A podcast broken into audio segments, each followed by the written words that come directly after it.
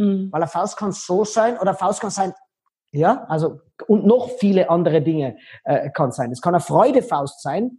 Der Roger Federer, der Tennisspieler, macht sehr oft so, aus Freude. Ja. Es kann aber eine aggressive Faust sein. Der Rest des Körpers gibt er erst Auskunft. Und ich hoffe, dass jetzt an die Fragende oder der Fragende ähm, was gelernt hat, dass er auch sich selber mehr betrachten soll und nicht immer nur drüber wundern soll. Vielleicht eine Kleinigkeit, wenn man immer das Gefühl hat, ich mache immer das Gleiche. Erstens, das fällt einem oft nur selber auf. Man glaubt, man macht immer das Gleiche. Und wenn es so ist, dann kann das sein, dass einfach zu einer Gewohnheit worden ist. Achtung, nicht Tick. Ja, die Psychologen kommen gleich, oh, da ist irgendein Krankheitsbild dahinter. Nein, das ist einfach, wenn wir etwas öfter tun, dann verliert es auch an Bedeutung. Hm. Das heißt, viel interessanter wäre, wenn sie immer so macht und plötzlich nicht mehr macht. Hm. Das wäre viel interessanter. Das gebe ich dieser Followerin, ich glaube, es war Frau, das gebe genau. ich ihr genau. mit. Super, herzlichen Dank. Jetzt habe ich nur eine Frage und zwar mhm. hast du drei Tipps zum Beispiel für uns, dass wir sagen, mm, dass wir zum Beispiel sympathischer rüberkommen. Gibt es da irgendwas, wo man sagt, könnte man machen? Mhm. Also du musst da gar nicht so wahnsinnig viel ändern, kann ich da gleich sagen. Ja? Ah, danke. also das erste ist äh, Lächeln. Mhm. Das haben alle natürlich gehört. Ja? Das zweite ist Lächeln. Okay. Und das dritte ist Lächeln. Habt ihr es jetzt endlich verstanden? Ihr müsst mehr lächeln. Mhm. Und nicht, sage jetzt nicht, ich weiß es eh. Das meinen jetzt alle Zuschauerinnen und Zuschauer.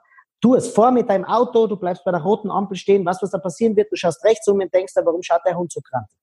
Und dann schaust links um und denkst der Typ schaut auch so krantig. In dem Moment klappst du mal den Rückspiegel runter und schaust rein, wie du reinschaust. In den meisten Fällen überschätzen wir dramatisch die Freundlichkeit unseres eigenen Gesichtes. Und wenn du zu oft glaubst, ja, jetzt wirkt mein Lächeln aufgesetzt, dann ist der Zug schon abgefahren. Mhm. Es wirkt nämlich in den meisten Fällen überhaupt nicht aufgesetzt. Nur dieses extreme Dauergrinsen wirkt aufgesetzt. Dieses viel zu starke. Äh, deswegen ein konkreter Tipp zum Lächeln. Achte darauf, dass deine Mundwinkel etwas näher am Lächeln als am ernsten Gesicht sind. Schau so. Mhm. Oder so. Okay. Das ist ein so. Millimeter. Oder ja. so, genau. Und das ist niemals übertrieben. Das ist niemals übertrieben. Ähm, das muss man trainieren, das kann ich gleich sagen. Das ist die allererste Regel. Das zweite ist, um sympathisch zu wirken, zeig Reaktionen auf den anderen. Das ist das, was wir unbedingt wollen. Das heißt, die Kollegin kommt einer vom Urlaub und sagt, ah, ich bin gerade vom Urlaub zurückgekommen, du ahnst gar nicht, was mal passiert ist. Und du sagst nur, wirklich, was ist denn gewesen? Dann bist du in dem Moment für sie unsympathisch. Weil du wohl verbal gesagt hast, aber körpersprachlich nicht vermittelt hast, du interessierst dich wirklich. Wenn du zu ihr sagst, wirklich, erzähl, was ist denn Wissen? Das heißt mit der Körpersprache die gleiche, wenn sie nämlich sagt, ich wiederhole es nochmal, dass euch bewusst ist. Mhm. Ah, ich komme gerade vom Urlaub, äh, du wirst nicht wissen, was mir passiert ist. Und du sagst wirklich, was ist Wissen? Das heißt, du reagierst ähnlich in der Körpersprache wie sie. In dem Moment bist du für sie sympathisch. Das ist so eine Bindung, die ist fast nicht mehr auflösbar. Das machen wir bei Kindern automatisch. Wenn das Kind heimkommt und sagt, Mama, Mama, mir ist was passiert. Wir machen alle das Gleiche. Augenbrauen in der Mitte zusammen, Mundwinkel unten, Kopf zur Seite. Was ist gewesen? Das heißt, das Kind erkennt dann, da ist eine Bindung. Selbst in der Trauer bist du dann für diesen Menschen sympathisch. Das ist, glaube ich, das aller, allerstärkste, was du machen kannst. Mhm. Und das nächste und das dritte ist, achte in deiner Körpersprache nicht so sehr drauf, ob du Fehler machst. Das heißt, allgemein, wenn wir jetzt glauben, was du, ich bringe eine Situation, du machst so ein Business after work, was? Ähm, du, du triffst Menschen, ähm, die du noch nicht gesehen hast, Geschäftspartner oder ja, neue Kunden, die kommen her. Und jetzt kennst du eh die Situation, man geht dort allein hin, da stehen so viele Städtische herum, die Leute plappern alle miteinander und du kommst da allein hin. Jetzt haben wir die große Gefahr, wir würden gerne mit Leuten ins Gespräch kommen, aber haben Angst, peinlich zu sein. Und deswegen gehen wir mal mit einer eleganten Körpersprache. Er muss das eleganteste Kleidung angezogen und so weiter. All diese Eleganz ist immer eine Distanz zum anderen. Weil sei mal ehrlich, je besser du einen Menschen kennenlernst, desto weniger hat man den inneren Drang, ich muss mir jetzt immer total aufdackeln.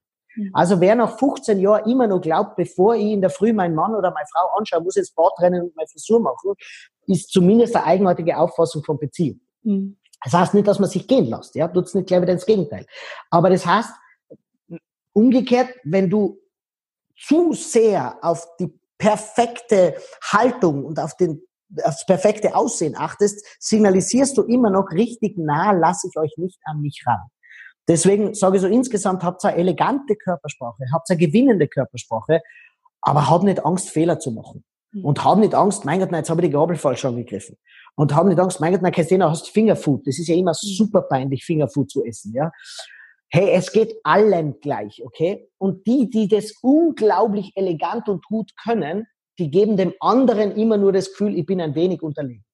So dieses, was, jetzt bringe ich ein Beispiel, die Jüngeren werden ihn hoffentlich noch kennen, das ist der Thomas Gottschalk, ja. Mhm. Ähm, ja, der Thomas Gottschalk, der hat es nie darauf angelegt, ob er perfekt ist. Die Barbara Schöneberger ist auch so eine, ja. Die legen es einfach nicht darauf an, ob ich jetzt perfekt bin oder nicht. So in diesem selbstironischen, in dieser Körpersprache, die manchmal einfach fläzt, manchmal einfach locker da lehnt, das gibt dem anderen das Gefühl, ich kann mit dir in Kontakt kommen. Diese drei Punkte. Lächelt's mehr, Ansatz des Lächelns reicht. Das zweite ist, zeig Reaktionen auf den anderen und zwar in einer ähnlichen Körpersprache, wie er oder sie das macht.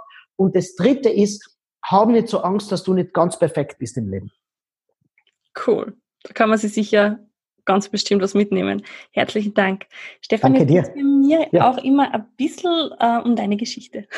Oh. Und es ist ja nicht so, also ich kann mir das nicht vorstellen, dass man jetzt aufwacht und sich denkt, jetzt bin ich Körpersprachenexperte.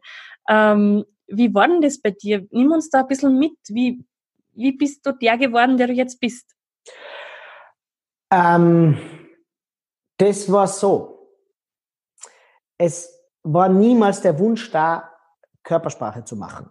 Mhm. Weil das ist kein Beruf, sagen wir ehrlich, ja. Das, ja. Das kann man nicht lernen, das kann man nicht studieren, das, das ist kein Beruf. Ja. Mein Papa ist Bildhauer mhm. und wenn der aus einem Baumstamm, aus einem Holzstück einen Akt geformt hat, dann hat das bei uns, was weißt du, man kriegt so einen normalen Zugang, das ist jetzt nicht Kunst oder so, das hat so einen normalen Zugang, dann war das für uns oft am Küchentisch eine heiße Diskussion, ja, wie die Figur denn auszuschauen hat. Jetzt bringe ich ein Beispiel. Ob nämlich der Akt die Hand so hat oder ob er sie so hat, ist in der Bewegung ein unglaublich kleiner Unterschied, den kannst du fast mit Worten nicht beschreiben. Aber in der Wirkung ist es enorm anders. Mhm. Und ich habe das sofort gespürt, dass es schwer zu beschreiben ist, aber dass es eine brutale Bedeutung hat. Und ich habe dann ähm, sehr früh schon aus einer Intuition heraus angefangen, mich mit dem Steuerorgan des Körpers zu beschäftigen. Und das ist zum allergrößten Teil das Gehirn. Mhm. Und daher merkt man schon, kommt man ein sehr naturwissenschaftlicher Ansatz. Mhm. Und wir haben mich einfach interessiert. Über Jahre, Jahre, Jahre haben mich einfach privat dafür interessiert. Und weißt du, wenn man sich interessiert, dann redet man mit Leuten drüber. Und die Leute beginnen mehr zuzuhören. Mhm. Weil sie einfach merken, da war es jemand mehr, als in irgendeinem Boulevardmedium lesen kann. Und dann hat mir irgendwann einmal ein Freund, der Seminare veranstaltet hat, eingeladen, du magst nicht in, meiner in meinem Seminar ganz kurz über Körpersprache reden. Und ich habe da ganz kurz geredet. Und das ist so gut angekommen, ähm, dass er mich wieder eingeladen hat und wieder eingeladen. Und, und irgendwann ist es halt größer geworden. Und das, die erste Gruppe waren, glaube ich, 10, 12 Leute. Und jetzt 2018 waren es 100.000 Leute, 2019 waren es 100.000 Leute, die zugehört haben, die bei meinen Veranstaltungen waren. Aber im Prinzip mache ich immer noch das Gleiche. Ich interessiere mich für etwas, mache seit 20 Jahren nichts anderes, als mich mit Körpersprache zu beschäftigen und habe damit natürlich äh, ein Wissen angeeignet mir, das wenige andere haben, weil ich einfach sonst nichts anderes gemacht habe. Äh, du, du hast mir ein bisschen gegoogelt, ich mache nicht auch Rhetorik. Mhm. Ich mache nicht auch keine Ahnung, Motivation oder mhm. Verhandlungen. Nein, ich kenne mich nur mit Körpersprache aus. Ich habe von allen anderen ein bisschen Ahnung. Aber das bisschen Ahnung, was ich habe, das würde mich halt zum Seminartrainer machen. Aber wenn man sich so lang und tief mit einer Sache beschäftigt, ähm, da taucht man einfach richtig, richtig tief ein. Also insgesamt, ich habe das Thema nicht gewählt, sondern das Thema hat sich mich gewählt. Es war, ist einfach mein Leben jetzt, ja. Mhm. Und hat es in diesen über 20 Jahren jetzt schon einmal Situationen gegeben, wo du gedacht hast, äh, ich schmeiß das hin, das ist ein voller Schmarrn? Oder warst du eigentlich immer so, dass du gesagt hast, ich will das weitergeben und ich will mein Wissen auch teilen? Ähm, nein, die Situation hat es nie gegeben, das kann ich ganz klar sagen. Also es war nie so, es war nie die Idee, äh, das aufzugeben, weil, wie soll ich sagen, das ist nicht, das ist jetzt nicht ein Business, das ich mache. Ich mhm. bin auch ganz wahnsinnig schlecht, was Business und so weiter anbelangt. Ja, also wenn ich denke, was da manche Leute an Online-Kursen und mhm. und was eine T-Shirts und äh, keine Ahnung, was die alle verkaufen, da bin ich wahnsinnig schlecht in dem. Ähm, äh, ich tue es einfach gern. Ich arbeite wahnsinnig gern mit Menschen. Ich lerne wahnsinnig gern. Ich denke unglaublich viel nach. Ja? Das ist, glaube ich, das Allerwichtigste. Ja? Weil da erst kann man Schlüsse ziehen. Und vielleicht mache ich mal weniger. Das mag schon sein. Vielleicht, ähm, weiß ich nicht, schreibe ich noch mehr Bücher. Weiß ich jetzt nicht. Aber so grundsätzlich Zweifel oder so, soll ich was anderes tun? Nein, habe ich überhaupt nicht. Hast du nie gehabt. Und hast du schon irgendwann einmal gedacht, weil kann man das, weiß ich nicht, ich stelle mir das halt vor, wenn man ständig auch, du analysierst du alle Menschen, die du triffst? Oder ist das, ich schreibe schon die ganze Zeit mit und die werden eine Analyse über die. ja, was muss ich, darf ich was sagen? Das, ist, das wäre eine unglaublich missverständliche Auffassung von seinem Beruf. Mhm. Wer glaubt, jeden Menschen analysieren zu müssen, und wer glaubt, was du, wenn du einen Tischler hast und der sieht am Baumstamm, wenn der sich von jedem Baumstamm denkt, ui, was könnte ich da für einen Stuhl draus machen? Ich glaube, der muss zum Psychiater gehen. Mhm. Und jeder Orthopäde, der auf der Straße geht und bei jedem die Fehlhaltung analysiert, ich glaube, der muss zum Psychiater gehen. Und das Gleiche ist jeder Psychologe, der meint, äh, nur keine Ahnung, weil jeder nur mal kontrolliert hat, aber die Wohnung eh zugesperrt hat, welche Neurose könnte da dahinter stehen, der muss selber auf die rote Couch schmieden. Und das Gleiche gilt natürlich für jeden wie mir jetzt, an der sich mit Körpersprache beschäftigt. Es wäre völlig absurd, wenn ich wenn ich jeden analysieren würde, auch wenn ich jede Bewegung, was ich, wenn ich das jetzt mache, analysieren würde, das ist ja genau das, was ich nicht sage. Ich habe gerade vorher gesagt, entspannt euch alle ein bisschen. Man mhm. sollte sich ein bisschen bewusst machen. Man sollte einmal erkennen, welche Bedeutung die Körpersprache hat. Aber es soll bitte nicht zu einer Wahnvorstellung werden, dass es, dass, dass jeder Beistrich und jede Bewegung beobachtet werden muss. Bei mir oder beim anderen. Also da bin ich völlig entspannt. Neurologisch kann ich es auch erklären, ich habe gleich viel äh, und die gleichen Gehirnebenen zur Verfügung wie alle anderen Menschen. Und das Allermeiste bleibt bei mir deswegen auch im Vorbewusstsein hängen. Mhm. Also auch wenn ich dir jetzt zuschaue, wenn ich mir selber zuschaue, äh, wenn ich Leute auf der Straße sehe, das Allermeiste, was der, der wirkt für mich sympathisch oder unsympathisch. Mhm. Ich gehe dann auch nicht her, ja, er wirkt unsympathisch, weil das und den Ohren da und so. Das mache ich manchmal schon, ja, ähm, aber grundsätzlich nicht. Was, wo es hilft, und das lernen die Leute auch, ist zum Beispiel in der Konfliktvermeidung. Mhm schneller zu erkennen, wenn da eine Missstimmung ist zum Beispiel. Mhm. Und nicht nur blind auf sein Thema bewahren, sondern die Botschaft ist schon angekommen, sie sind eh schon verletzt, das Gegenüber. Mhm. Und auch bei sich selber das wahrzunehmen. Da hilft es zum Beispiel, ähm, ein klein wenig hinzuschauen. Ja, Es hilft da, wenn man über Menschen überzeugen will, ja, schneller zu erkennen, bin ich am richtigen Weg oder bin ich nicht am richtigen Weg. Mhm. In solchen Situationen hilft es wahnsinnig viel. Super. Lieber Stefanie, konnte wahrscheinlich nur stundenlang zuhören. Und ich werde das auch sehr bald tun bei einem Seminar von dir. Das steht ja ganz oben auf meiner Wunschliste. Ähm, ich habe zum Abschluss immer noch ein paar Fragen. Oh, wow, okay. Und da habe ich jetzt äh, eine Frage. Der Satz oder das Zitat, das dich schon seit längerem begleitet. Habe ich keins. Was kannst? Ich habe keinen so einen Leitspruch, ich habe kein so ein Zitat. Ich, ich, ich, mich faszinieren viele Zitate, mhm. ähm, aber ich könnte jetzt nicht eins rauspicken. Mhm. Darf ich zu den Zitaten noch was sagen? Gern, ich ja. schreibe jeden Sonntag einen Körpersprache-Tipp. Den kann sich jeder gratis holen. Da gibt es einen konkreten Tipp mit einer Aufgabe der Woche. Geht's auf meine Homepage www.stefanwerra.com und dort ist jeden Sonntag ein Zitat, das mich berührt.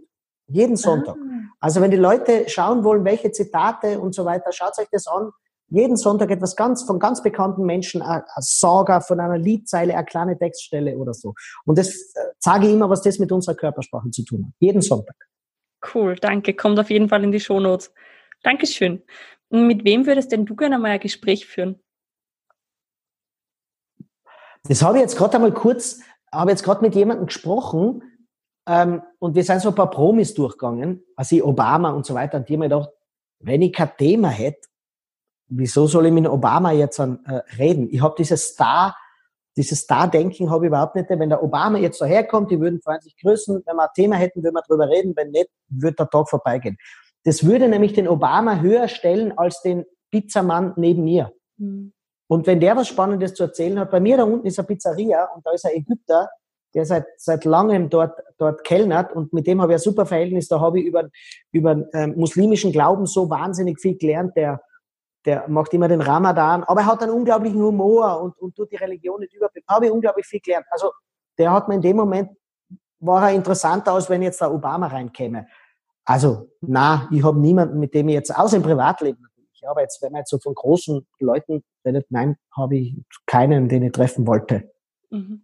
Und du bist ja auch jemand, jedenfalls habe ich dich so kennenlernen dürfen, nach den Shows können, kann man dich auf jeden Fall ansprechen. Ist das richtig? Das ist mir ganz wichtig. Ähm, also weißt, wie ich angefangen habe, ich habe ja früher nur Seminare und so gegeben, firmenintern. Und dann hat da mal Sony mich gehört und gesagt, das muss auf die große Bühne. Und dann haben sie mal alle eingehört, ah, du bist Star und darfst vorher nicht zu den Leuten. Ich habe mich von all dem gelöst und gesagt, na, Körpersprache ist unter Menschen. Mhm. Und ich bin vor den Shows immer im Publikum, ich bin in den Pausen immer im Publikum und ich bin nach den Shows immer im Publikum. Ich bin immer da und du hast es selber erlebt. Mhm. Ich bin immer da unter den Leuten und was wir verbringen da gemeinsam Zeit.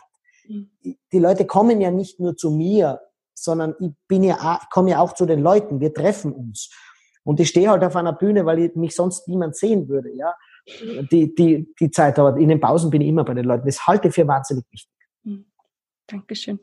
Hast du ein bis zwei Buchempfehlungen für uns, gerade im Thema Körpersprache? Ja, ähm, ähm, erstens einmal lest nicht zu viel. Okay. ich halte nichts davon, wenn die Leute sagen, wenn du erfolgreich bist, musst du jede Woche ein Buch lesen. Was, wenn du ein kurzes Buch liest, dann löst das was aus bei dir. Mhm. Und da wächst was in dir. Und das musst du pflegen. Wenn du äh, das nächste Buch gleich wie so ein Düngersack oben drüber schüttest, dann hast du das zarte Pflänzchen, das was aus einem alten Buch gewachsen wäre, hast damit schon wieder zerstört. Mhm wir lesen was gescheit, sondern müssen wir Schlüsse ziehen, dann müssen wir klug werden. Und ähm, ich empfehle gern von meinen Büchern, darf ich das auch vielleicht sagen, das zweite mhm. Buch, Hey, dein Körper spricht, das ist ja. das Grundlagenbuch. Und das aktuelle Buch, die sind unglaublich humorvoll geschrieben, äh, leicht zu lesen, ganz viele Bilder sind drin. Dann äh, ein Körpersprachebuch, das nennt sich Embodiment. Mhm. Embodiment von vier Autoren. Gerald Hüther hat zum Beispiel mitgeschrieben, wo es darum geht, dass wir nicht Körper sind, sondern einen Körper haben. Und ähm, sonst bin ich bei Körpersprache Literatur immer recht vorsichtig. Ähm, da gibt's ein paar gute, aber ich bin sehr vorsichtig, weil das meiste ist Sekundärliteratur. Das heißt, da hat jemand irgendwelche Bücher von jemandem über Körpersprache gelesen und das in anderen Worten mhm. einfach nur wiedergegeben. Aber richtig viele neue Erkenntnisse sind in vielen Büchern nicht drin. Und deswegen ist mir wichtig, dass Sie, wenn ihr ein Buch schreibt, neue Erkenntnisse drin habt. Außer es wäre ein Unterhaltungsbuch, ja, über Körpersprache. Aber deswegen findet man das in all meinen Büchern drinnen. Ähm, ja, das, und ansonsten würde ich eher so Verhaltensforschung lesen. Franz de Waal zum Beispiel. Mhm. Äh, da lernt man eigentlich mehr als, was bedeutet es, wenn sich jemand am linken Ohr kratzt. Mhm. Haben wir schon vorher besprochen, wie unwissenschaftlich das ist. Mhm. Super, herzlichen Dank. Äh, was würdest du deinem 20-jährigen Ich empfehlen? Das habe ich auch jetzt gerade kürzlich interessant, dass du mir die Fragen stellst. ja. Auch mit meinen Kindern übrigens gesprochen. Ich habe zu ihnen gesagt, ich würde gar nichts anderes machen. Wenn man jetzt an denkt, ja, da würde ich das nicht mehr machen und das nicht mehr machen.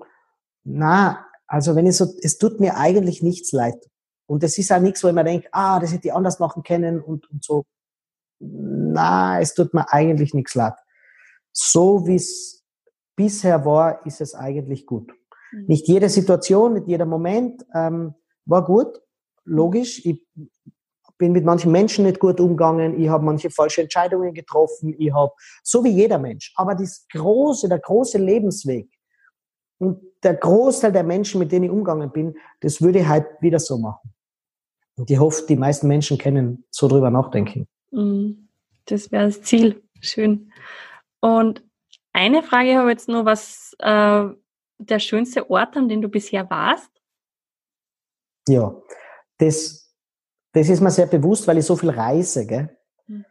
Ähm, wo würdest du wohnen? Und da gibt's auch Antwort, dort, wo meine Familie ist. Mhm.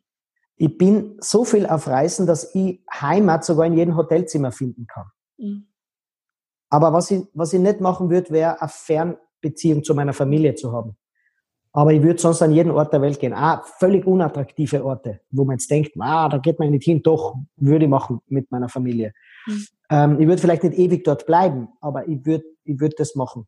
Das ist für mich grundsätzlich der schönste Ort. Mhm. Und sonst bin ich, also ich vor ein paar Jahren mal gedacht, ich muss nach Amerika gehen und Amerika und so, weil meine Vorträge laufen drüben gut und, und es kommt gut an und so. Und mittlerweile denke ich mal, und dann Südostasien, das finde ich wahnsinnig spannend. Das ist ja sehr wertschätzend, ich habe das mhm. sehr wertschätzend drüben. Amerikaner sind schon ein bisschen, wir wissen alles ein bisschen besser, nicht alle, die sind total freundlicher, aber grundsätzlich haben sie schon habe ich so habe ich es halt erlebt, ja. Obwohl es gut ankommt. Und in Südostasien war das ganz anders, da war diese Neugier und so. Das habe ich toll gefunden. Aber ich komme immer mehr drauf, Europa ist ein Wahnsinn. Europa ist so unglaublich toll. Innerhalb von zwei, drei Flugstunden hast du dermaßen viele Kulturen, dass ich echt happy bin in Europa. Aber ein bisschen wärmer darf sein. Also Mittelmeerraum, Mittelmeerraum, wenn du mich so fragst. Mhm, cool, danke. Und meine Abschlussfrage und meine Lieblingsfrage tatsächlich ist, ähm, was können wir im Kleinen tun, um die Welt zu verändern? Ähm, vor unserer eigenen Haustüre kehren. Ich halte nichts davon, wenn die Leute jetzt alle Weltverbesserer sein. Mhm. Ähm, was, jetzt sage ich zuerst was über das Thema Umwelt und dann sage ich da was über die Körpersprache. Wenn die Leute hergehen und jeden vorsagen, was er denn nicht, wo er da nicht der Plastik verwendet hat und na bitte, du hast einen Strohhalm jetzt gerade gehabt, ähm, du isst viel zu viel Fleisch und mit dem Auto fährst da herum und um Gottes Willen, du hast eine Kreuzfahrt gebucht und fliegen tust du auch. Was das nämlich ist, wie die Leute und wir alle suchen uns immer die Themen aus, die uns nicht betreffen. Die suchen sich Kreuzfahrten aus, weil es in der Bevölkerung fast niemand macht. Selbst wenn es viele, also wenn es viele Schiffe gibt, aber im Bevölkerungsschnitt ist es ein verschwindend geringer Prozentteil. Die Leute suchen sich Flüge aus, weil die maximal einmal im Jahr fliegen. Mhm. Und dann schimpft man auf die anderen. Jetzt will ich gar nicht auf die Zahlen eingehen. Der Flugverkehr hat unglaublich wenig zum CO2-Ausstoß direkt dabei, 2,4 Prozent. Ähm, das heißt, wenn wir es um die Hälfte reduzieren, haben wir um 1,4 Prozent, 1,2 Prozent reduziert.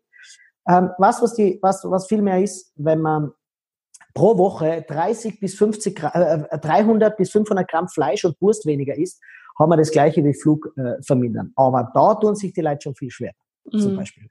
Oder wenn sie nicht mit dem Auto immer einkaufen fahren, zum Beispiel, sondern mit dem Radl fahren oder öffentlich fahren, zum Beispiel. Ähm, was ich mein Auto schon vor sechs Jahren hergeben, ich fahre quasi nur mit Zug, erst ab fünf, sechs Stunden fliege ich, also wenn der Zug fünf, sechs Stunden dauern würde. Ähm, aber ich gehe jetzt auch nicht her und sage auf jeden, der mit seinem Auto herumfährt. Das, glaube ich, ist das Allerschlimmste. Wir müssen hergehen und bei uns selber schauen, was wir machen können. Und das Gleiche ist Körpersprache. Weißt, wenn ich manchmal post, ganz selten poste ich, dass ich in einem Hotel war und da hat jemand ungeschickt reagiert. Aber nicht, weil ich jammer, sondern weil ich den Leuten sofort was mitgebe, was man besser machen kann, was man mit einer Kleinigkeit und so weiter. Wenn ich dann in den Kommentaren lese, ja, und die im Hotel habe ich auch erlebt und dort sind sie so schlimm und die Verkäufer sind so schlimm, da denke ich mir immer, und du? Hm. Wo bist denn du bei der Haustür schon ausgegangen und hast dann einen, einen Krank losgelassen? Wenn ich jetzt allein denke, wie du jetzt gerade schimpfst in, in meinen Kommentaren, und das, das ist das Gleiche wie das Kehren in der Umwelt. Was, was ich meine, äh, beim Umweltthema. Geht's doch her, geht's ihr mit dem Ansatz des Lächelns nach außen. Sag doch du Reaktion, wenn jemand was anderes hat. Wenn dir jemand den Platz in der Straßenbahn anbietet, sag Danke und nicht einfach nur Danke. Das wäre schon, wären schon kleine. Wenn da jemand die Vorfahrt lässt, sag nicht einfach nur so durch, durch die Windschutzscheibe durch, sondern sag einfach ein deutlich freundliches Danke. Dann haben wir unglaublich viel zur Verbesserung der Welt beigetragen. Und dann würden wir uns weniger interessieren über irgendeinen Präsidenten in Washington oder irgendwen in Berlin oder Wien oder Brüssel oder so. Dankeschön. Lieber Stefan, danke, danke, danke für deine Zeit. Liebe Zuhörer und Zuhörerinnen, danke für eure Lebenszeit, die ihr uns jetzt wieder geschenkt habt. Und zum Abschluss möchte ich jetzt noch ganz kurz sagen, Stefan, die letzten Worte meines Podcastes gehören dir. Ich danke euch, dass ihr dabei wart, weil wie die Ursula gerade gesagt hat, das Wichtigste ist, dass es Menschen gibt, die sich dafür interessieren. Du kannst mehr, als du dir manchmal selber zutraust. Von Herzen danke fürs Anhören dieser Folge. Ich freue mich über deine Bewertung bei iTunes und wenn du mir auf Facebook oder Instagram schreibst, wie es dir gefallen hat. Schau gerne auch auf meiner Homepage vorbei www.ursulahelmel.at und hol dir deine Gratis-Meditation zum Downloaden. Ich wünsche dir jetzt noch einen wunderschönen Tag. Bis zum nächsten Mal. Viel Spaß beim Weiterwachsen und alles Liebe, deine Ursula.